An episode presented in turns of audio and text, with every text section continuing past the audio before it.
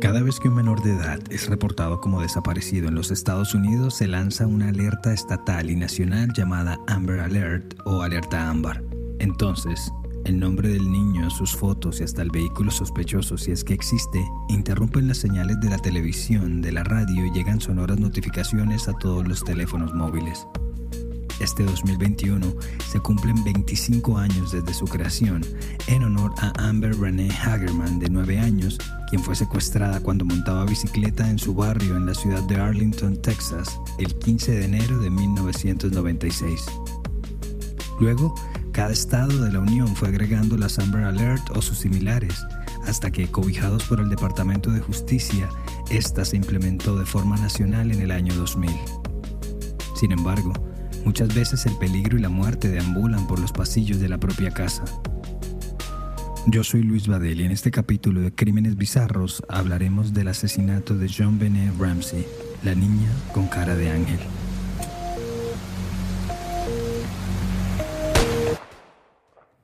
Para muchos, diciembre es sinónimo de alegría, de vacaciones, de regalos. Para otros, de nieve, decoración y largas filas en los centros comerciales para tomarse una foto con Santa Claus. Es época también de revivir viejas películas navideñas y escuchar las mismas canciones que parecen desempolvarse cada fin de año. En los Estados Unidos, el caso de John Benet Ramsey es otro clásico de Sembrino. A 25 años de su muerte, hay aún cierta fascinación en saber qué fue lo que realmente pasó la noche del 25 de diciembre en el número 755 de la calle 15 en la ciudad de Boulder, Colorado. El 22 de diciembre de ese mismo año a las 11.50 de la mañana, John Bennett Ramsey, de 6 años, tuvo su último encuentro con el público. Esto fue en el Pearl Street Mall del centro de esta ciudad universitaria que se erige a los pies del Parque Nacional Rocky Mountains y a solo 30 minutos de la capital estatal Denver.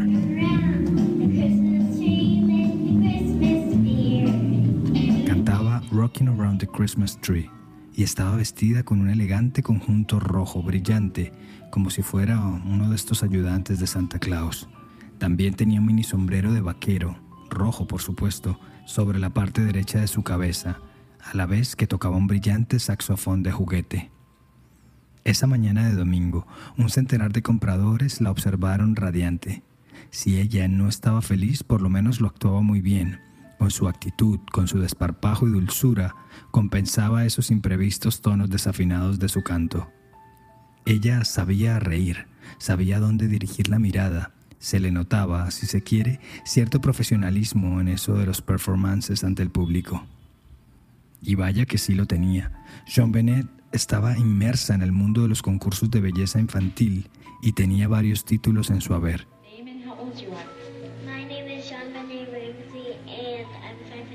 Meses atrás, con sus inmensos ojos azules, sus cabellos dorados y el garbo con el que lucía uno a uno sus vestidos, la habían hecho merecedora de los títulos de Little Miss Colorado, Little Miss Charlie Boy, Colorado State All Star Kids Cover Girl, America's Royal Miss y National Tiny Miss Beauty.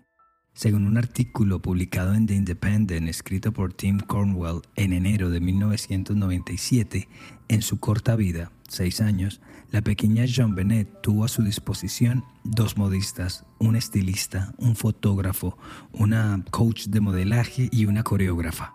Un nada modesto grupo de trabajo con el que asistía concurso a concurso.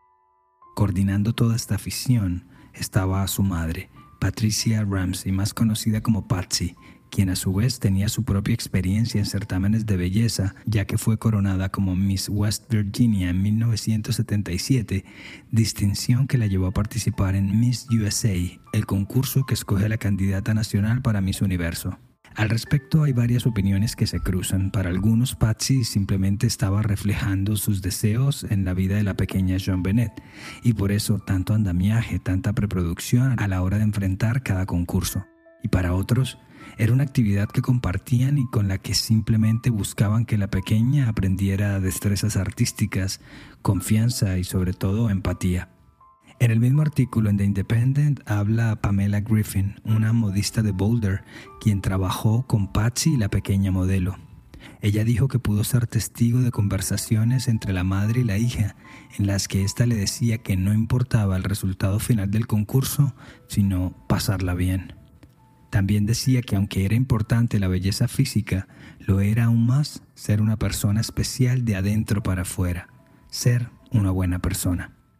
Y Patsy trabajaba en ello. Pertenecía a una prestante familia oriunda de West Virginia, pero establecida en Atlanta, Georgia.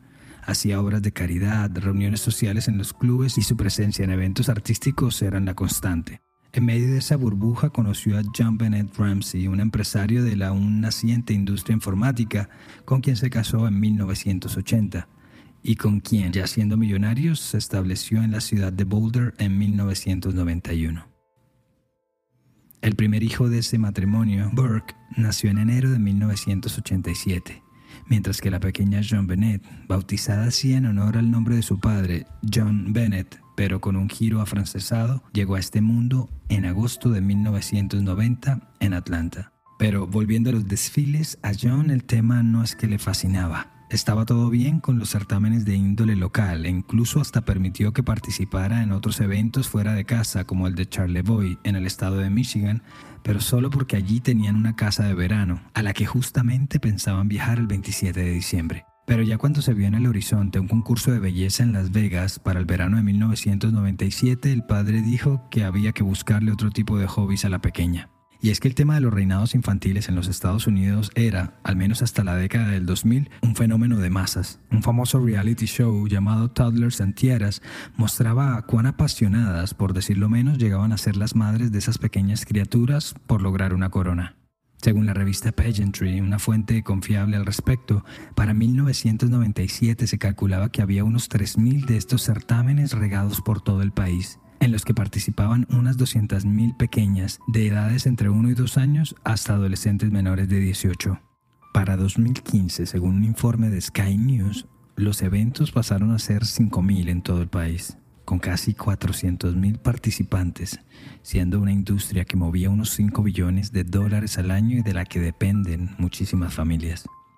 Pero, como se puede encontrar en varios reportes, para Patsy y John Bennett, los desfiles, los vestuarios brillantes eran pura diversión.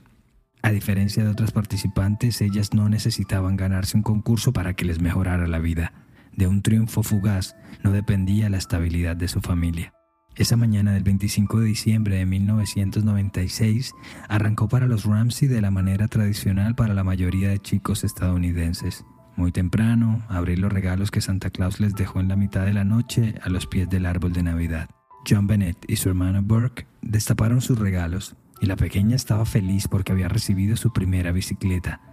Todo esto quedó, como era lo usual, grabado en una película familiar. Y es que la Navidad era la festividad favorita de los Ramsey.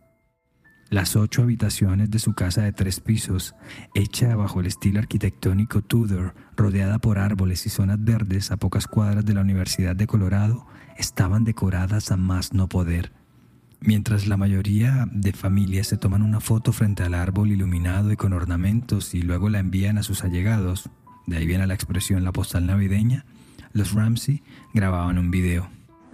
I'm Patsy Ramsey. Daddy's not here, but this is Jean Benet. She's four, Burke is seven, and we'd like to welcome you to our home and wish you a very Merry Christmas.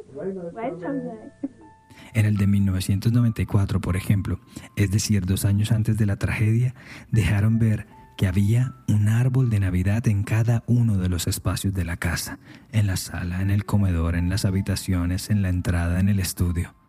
Incluso hay una escena que muestra el interior del cuarto de la pequeña Jean Bennett decorado de rosa y con su propio árbol de Navidad encendido a los pies de su cama, lleno de brillantes y delicados adornos. En la noche del 25, los Ramsey se fueron a cenar a la casa de los White, una familia amiga. Según los reportes, llegaron a su casa pasadas las 10 de la noche y se acostaron a dormir. John, el padre, ha dicho en varias entrevistas que la pequeña Jean Bennett llegó dormida y que luego de dejarla en su recámara, activó las alarmas y todos se fueron a la cama. Sin embargo, la tragedia los esperaría el día siguiente. A las 5 y 30 de la mañana, Patsy se levantó de la cama y como todos los días se dispuso a bajar a la cocina para poner a hacer el café del desayuno. Pero cuando estaba en la mitad de la escalera en espiral que conecta el segundo con el primer piso, se encontró con unas hojas de papel, de esas de blog, tamaño carta, escrita a mano en los últimos peldaños. Al leerlas, dio un grito que despertó a su esposo John. Señor Ramsey, escuche cuidadosamente. Somos un grupo de individuos que representan una pequeña fracción extranjera. Nosotros respetamos su empresa, pero no al país que sirve. En estos momentos tenemos a su hija en nuestro poder. Ella está bien y a salvo, y si quiere que llegue a ver 1997 debe seguir nuestras instrucciones al pie de la letra. Así empezó la que resultó ser la nota de recompensa que les comunicaba del presunto secuestro de su hija. Hago énfasis en que esta traducción al español es casi literal porque cada palabra, cada frase fue revisada a fondo por investigadores y especialistas en caligrafía y en lenguaje, ya que a primera instancia hay cosas que a día de hoy aún siguen llamando la atención pero pronto volveremos a ellas. De inmediato Patsy y John se fueron a la habitación de John Bennett y comprobaron para su terror que la pequeña no estaba en su cama.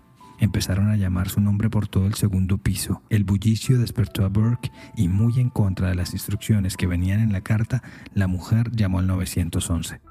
Police! What's going on? 5515th Street. What's going on there, ma'am? We have a kidnapping. Hurry, please. Explain to me what's going on, okay? There, we have a... There's a note left and our daughter's gone. Eran las 5 y 52 de la mañana. El oficial de la policía de Boulder, Rick French, respondió al llamado de la radiooperadora y tres minutos más tarde estaba frente a la casa de los Ramsey. Primeros reportes afirman que French leyó la carta de rescate e hizo un recorrido por la casa revisando ventanas, puertas, salidas al jardín o cualquier indicio que pudiera demostrar la existencia de una entrada forzada a la residencia. Recorrió los tres pisos de la casa, el tercer piso donde estaba la recámara de Patsy y John, el segundo donde estaban los cuartos de los niños y un par de habitaciones para los visitantes, así como la primera planta. También bajó al sótano. En una primera instancia se supo que el oficial French bajó al inmenso sótano de la casa y recorrió la sala de lavado de ropas, la alacena, el cuarto de hobbies donde estaban todos los elementos artísticos de Patsy y solo le faltó por abrir una pequeña puerta que estaba sellada con un pasador de madera que conducían al que ellos llamaban un cuarto de vinos, pero que hasta ese instante no estaba adecuado como tal. Según quedó consignado en el reporte policial, el uniformado no abrió la mencionada puerta pues estaba a la búsqueda de vías de salida de un presunto invasor. En su razonamiento, según un artículo publicado en la revista Newsweek en septiembre de 2016, al estar cerrada la puerta desde adentro, este presunto invasor no habría tenido cómo salir y dejarla asegurada de nuevo, así que no la abrió. Lo cierto es que mientras el oficial hacía su rutina de inspección, la casa se iba llenando de amistades de los Ramsey que alarmados llegaron a ayudar a las tareas de búsqueda. También lo hicieron investigadores del FBI procedentes de Denver, todos a la espera de una llamada telefónica que harían los secuestradores entre las 8 y las 10 de la mañana, tal y como lo dejaron consignado en la nota de recompensa. Pero la llamada nunca llegó. A eso de la una de la tarde, la detective Linda Arndt le pidió a John y a su amigo Fleet White, el anfitrión de la noche anterior, a que hicieran un rastrillaje de la casa, cuarto por cuarto, piso por piso. Fue durante esa nueva búsqueda que John abrió esa puerta en el sótano que estaba cerrada y que el oficial French había descartado unas horas antes. Fue allí cuando descubrió con horror el cuerpo sin vida de la pequeña John Bennett, boca abajo, envuelta en su cobija favorita. La niña tenía su boca tapada con una cinta gris, sus manitas estaban atadas con cordones y tenía un cable alrededor de su garganta. Pero no era un cable cualquiera, era la versión casera de un dispositivo llamado garrote, una cuerda con palos en sus extremos, en este caso, o con anillos también, que permiten un mayor agarre a la hora de ser usada. Es una arma especializada, famosa en las películas de la mafia o de espías. James Bond sacó un garrote de su reloj para defenderse y Luca Brasi en El Padrino murió estrangulado por el uso de un garrote. Dato curioso, el palo usado para atar la cuerda de este garrote improvisado resultó ser la mitad de un pincel que usaba Patsy. Pero siguiendo con el horror, la niña estaba vestida con ropa interior blanca y tenía también unos long johns, unos interiores largos, una suerte de medias pantalón usados principalmente en los días de invierno. También había indicios de que la pequeña John Bennett había sido abusada sexualmente con objetos, particularmente con un pedazo de pincel, algo así como el utilizado en el garrote. Según dijo su padre John en una entrevista a la cadena ABC, su primera reacción fue pegar un grito, desgarrado, de rabia, su amigo Fleet, con quien realizaba la búsqueda en el sótano, se asomó a la escalera que conduce a la primera planta y gritó llamen al 911. John le quitó la cinta de la boca y del cuello a la nena. Trató de deshacer los nudos de sus muñecas, la abrazó y una vez cargada en sus brazos, subió a la escalera y la dejó en el piso de la cocina ante la mirada y las lágrimas contenidas de todos. La detective Arndt recordó en una entrevista a CBS años después que sintió miedo. As we looked at each other, I remember, and I wore a shoulder holster, tucking my gun right next to me and consciously counting, I've got 18 bullets. Que al cruzar su mirada con John Bennett, mentalmente contó las 18 balas de su pistola y planeó cómo actuar en caso tal de que las cosas se salieran de control. Finalmente podría estar al frente del asesino de la niña sin saberlo. Varias fuentes señalaron que ella misma fue la que ordenó que pusieran el cuerpo de la pequeña frente al árbol de Navidad, una suerte de ofrenda macabra, pero era para que la pudieran atender ahí los forenses y los investigadores una vez llegaran a la casa. Hasta ese momento, solo el cuarto de John Bennett estaba clausurado. De resto, las otras habitaciones y el sótano mismo estaban totalmente a merced de quien quisiera entrar, mover, tomar cosas, ordenar. Recordemos que a esa hora una decena de amigos de los Ramsey, vecinos, amigos, el sacerdote, un amigo abogado, estaban en la casa brindando apoyo. Así que no era de extrañar que la escena del crimen, sea cual fuere, estuviera totalmente contaminada. Es más, el mismo cuerpo de Jean Benet estaba comprometido con todas las huellas de su padre, las ropas, la cobija, todo. ¿De qué manera entonces podrían los investigadores filtrar los rastros que fueran encontrando? Pues no lo hicieron. No pudieron hacerlo. Desde hace 25 años la policía de Boulder, Colorado, está en entredicho por la forma en cómo se manejó la escena del crimen de la pequeña. ¿Acaso? Del crimen más famoso que tienen en sus archivos. En el documental Casting John Bennett de Netflix del año 2017, en el que varios actores aficionados participan en una audición para representar a los Ramsey, participa un policía de la ciudad de Chicago que está aspirando a un rol en el filme dice abiertamente que en su departamento de policía toman a sus colegas de Boulder como ejemplo de cómo no manejar escenas del crimen. Bueno, ahora retomemos el tema de la nota de recompensa de la cual solo contamos el primer párrafo. Si hay algo que nos han enseñado las noticias o las películas, es que estas notas suelen ser cortas, concisas, al grano. La nota dirigida a los Ramsey tenía dos hojas y media es decir, que alguien se tomó todo el tiempo del mundo para escribir dos hojas y media de información que analizada en detalle dejaba muchas suspicacias flotando en el aire. Una de ellas fue el lenguaje usado. Aunque simulan cometer errores de ortografía, contiene palabras un poco elaboradas, mm, tal vez no de uso común, tipo attaché, ese portafolio duro para cargar dinero. También utilizan hence, que sería una versión más elevada de therefore y que significa como en consecuencia o por ende. También llama la atención saber a qué se referían con una pequeña fracción extranjera, que pretendían con respetamos a su empresa pero no al país que sirve. ¿Será que intentaban hacerlo pasar como terrorismo internacional? En 1996, cuando geopolíticamente todo estaba en calma más o menos.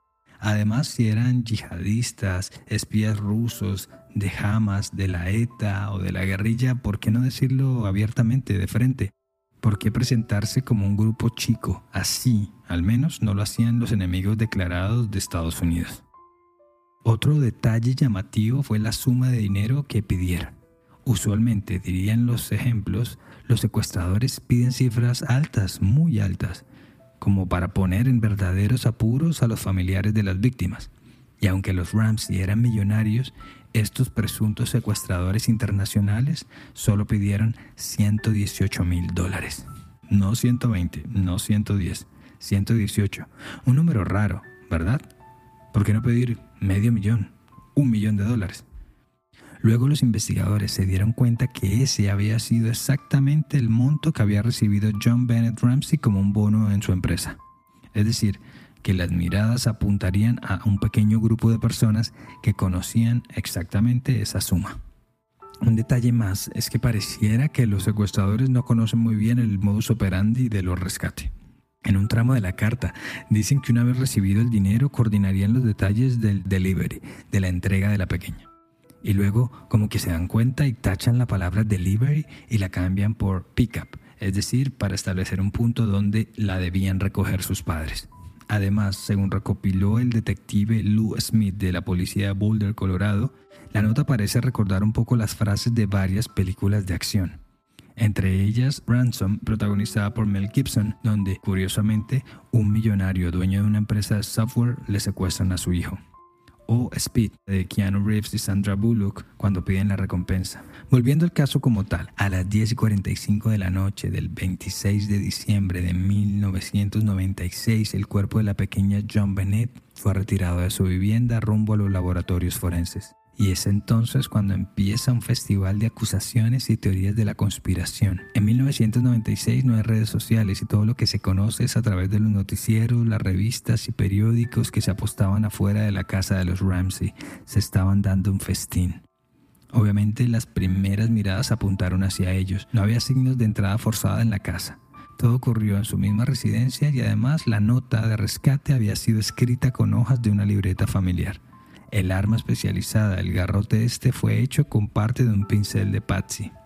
Pero sobre todo, el hecho que más llamó la atención fue que la familia decidió no hablar con la policía en el curso de las investigaciones. A ver, voluntariamente el 28 de diciembre la familia en pleno, John, Patsy y el pequeño Burke fueron a la estación de policía. Dejaron sus huellas dactilares, muestras de su pelo y hasta pruebas de su escritura para descartar que alguno de ellos hubiese escrito la nota de rescate. Pero eso fue todo. Con la policía de Boulder no hubo más contacto. Al día siguiente, el 29, la familia viajó a Atlanta, Georgia, donde se llevarían a cabo las exequias de la pequeña Jean Bennett. Allí asistieron unas 200 personas que acompañaron su féretro a la localidad de Marietta, donde fue sepultada al lado de una media hermana, hija del matrimonio anterior de su papá y quien murió en 1992. Pero, sorpresivamente, al día siguiente, el primero de enero, John y Patsy rompieron su silencio, el mismo que habían elegido días atrás por estar llenos de embargo y dolor, y decidieron darle una entrevista a Brian Cable de la CNN que se transmitió a nivel nacional en horario prime time. There is a killer on the loose. I don't know who it is. I don't know if it's a he or a she. But if I were a resident of Boulder, I will tell my friends to keep keep your babies close to you. There's someone out there. Allí Patsy pronunció su famosa frase, hay un asesino suelto. Si yo fuera residente de Boulder, le diría a mis amigos que mantuvieran a sus bebés, a sus hijos muy cerca de ellos. Hay alguien merodeando allí afuera. Sin embargo, la misma policía de Boulder ya había descartado esa hipótesis. Luego de la autopsia, el 4 de enero se conoció que el cráneo de John Bennett había sido fracturado. Tenía un quiebre de unas 8 pulgadas, unos 24 centímetros, que al parecer habrían sido propiciados por un fuerte golpe, en este caso de una linterna. Ok, ¿recuerdan el documental de Netflix? Pues allí también pusieron a niños actores de 9 años a golpear sandías con una linterna para ver si tenían la fuerza suficiente para romperlas. Y si se están preguntando por qué, la razón es sencilla la teoría de que Burke, el hermano de John Bennett, la había asesinado por accidente, había tomado algo de fuerza. Su padre, John Bennett, lo contó a la cadena ABC. Siempre quisimos proteger a Burke de todo el asedio de la prensa. Un día que pudieron salir sin que los periodistas lo notaran, se fueron a un mall y en una tienda, en uno de los puestos de revista, encontraron una publicación que afirmaba en primera plana que Burke había matado a su hermanita. Es más, en el programa 2020 de periodismo investigativo de la cadena ABC, entrevistaron a la operadora al 911 que recibió la llamada fatídica ese 26 de diciembre.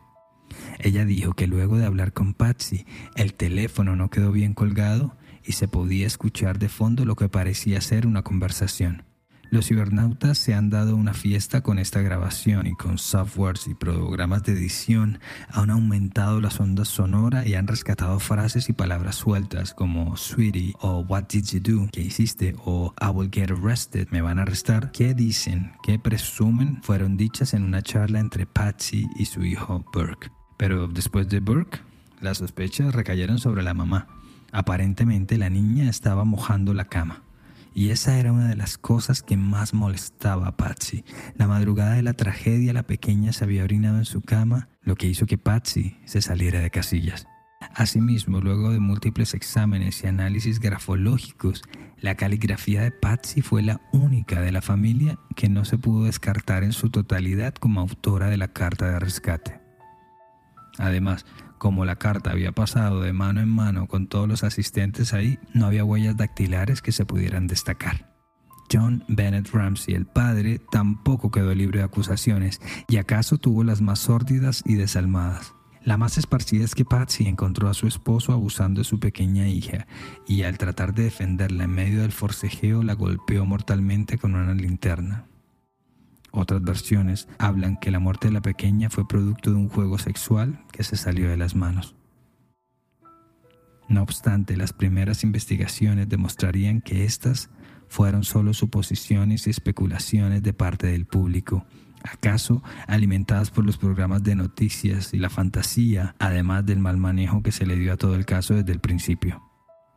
Las muestras de ADN que se hicieron en su momento no fueron concluyentes. Siempre se habló de la presencia de material genético en la ropa interior de la pequeña y en los long johns, aunque como algo positivo se descartó la existencia de semen.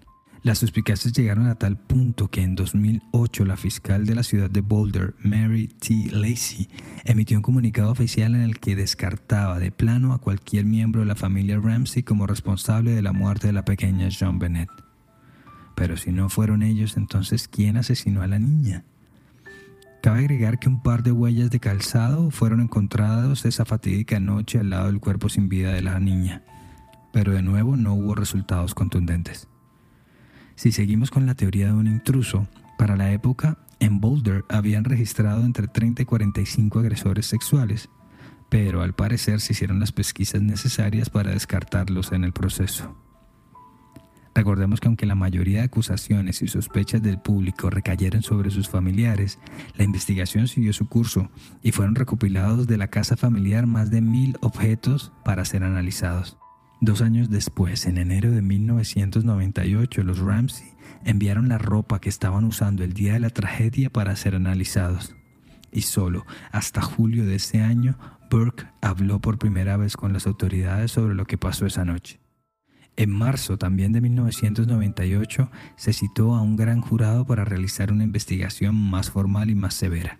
Y durante meses se fueron presentando las renuncias de los investigadores, desde la de Linda Arndt, la primera detective del caso, como las del veterano detective Lou Smith o el investigador estatal que llegó desde Denver a apoyar la investigación, Steve Thomas. Al ser un caso tan popular, tan mediatizado y con tantos elementos morbosos, hubo incluso varios delincuentes que desde la clandestinidad o tras las rejas se adjudicaron la autoría del asesinato de John Bennett. El más famoso tal vez fue John Mark Carr, un profesor que había huido de los Estados Unidos acusado de abuso sexual infantil y, mientras chateaba con un profesor de la Universidad de Colorado, Michael Tracy, en 2006, confesó el asesinato con muchos detalles de índole sexual. Tracy, por supuesto, alertó a las autoridades y Carr fue arrestado en Bangkok, Tailandia, y llevado de inmediato a Boulder, donde se comprobó tras varios análisis que no había el más mínimo rastro de ADN suyo en la casa de los Ramsey y que todo no había sido más que una de sus oscuras fantasías. De allí en adelante todo ha sido un largo juego de teorías de la conspiración, de acusaciones y de sospechosos. Desde el electricista de la casa, la ama de llaves y hasta uno de esos hombres que se visten como Santa Claus y trabajan en los centros comerciales y funciones privadas fueron acusados. El caso también ha sido el eje de decenas de especiales y documentales, artículos de prensa, películas y foros online en páginas como Reddit o Facebook. comunidades enteras en la red que buscan o que intentan a su modo descubrir el verdadero asesino de la niña de los ojos azules. Incluso las nietas de Lou Smith, uno de los investigadores estrella del caso, recopilaron todo el material de su abuelo y lo plasmaron en un podcast llamado The Victim's Shoes, los zapatos de la víctima. El 24 de junio de 2006, Patsy Ramsey murió a los 49 años víctima de un cáncer de ovarios y cinco días después fue enterrada en Marietta al lado de su pequeña hija. Hay que anotar que ella ya había sido diagnosticada con este mal en 1993 y para cuando sucedió el crimen de Jean Bennett estaba en plena recuperación. Diez años después, en 2016, Burke rompió el silencio y se sentó frente a frente en el programa de Dr. Phil, ese famoso show de entrevistas de la televisión de Estados Unidos. Allí pronunció dos frases que quedaron para la posteridad. Una, probablemente fue un pedófilo que estaba escondido en la audiencia de los concursos de belleza infantil. Y dos, Did you murder your sister, John Bonet? No. Yo no maté a mi hermana. Dicha entrevista fue muy criticada, no tanto por lo que dijo, sino porque Burke, entonces ingeniero de sistema de 30 años, parecía tener una risa dibujada en su rostro a cada instante. Sin importar lo cruda de las preguntas, siempre mantenía una sonrisa en su cara. Obviamente esa fue la comidilla de todos los seguidores y de todos los televidentes, al punto que varios programas contrataron expertos en lenguaje corporal para determinar el verdadero significado de esa reacción del muchacho. Y la razón fue sencilla. Estaba nervioso. Era un gesto, un rictus de incomodidad, de nervios. Por fin hablaba de un caso que 20 años después aún esperaba un cierre y en el que él, aún para muchos, seguía siendo un sospechoso.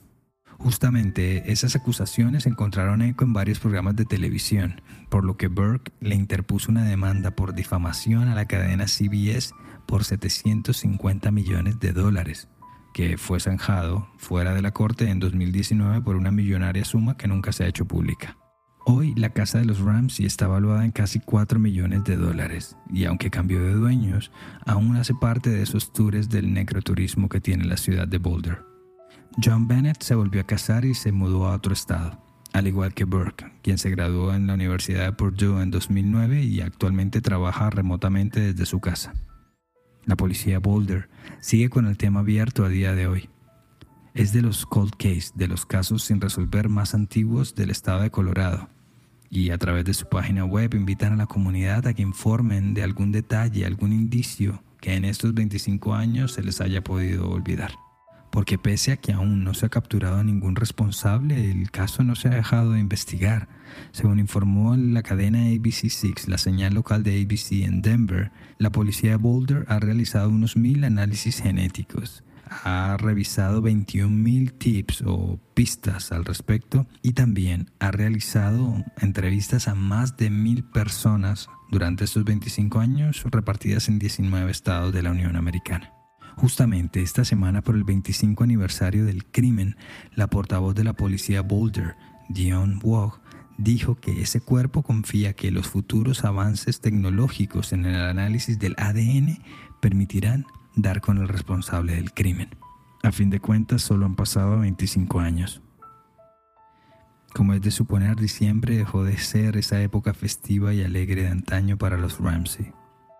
De esa época ya queda muy poco ¿Acaso los recuerdos de la pequeña Jean Bennett en los videos y esa postal de la familia perfecta que siempre soñó Patsy Ramsey? Por lo menos hoy, donde quiera que estén, estarán de nuevo juntas.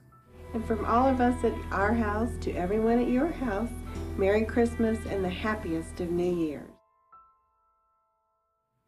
Feliz Navidad y feliz año. Nos reencontramos en 2022 y gracias por acompañarnos en este 2021. Nos escuchamos a la próxima.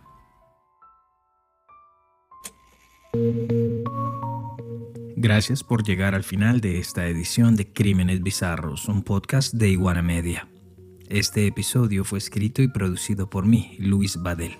Y ya lo saben, suscríbanse en sus plataformas digitales favoritas y pasen la voz con sus amigos.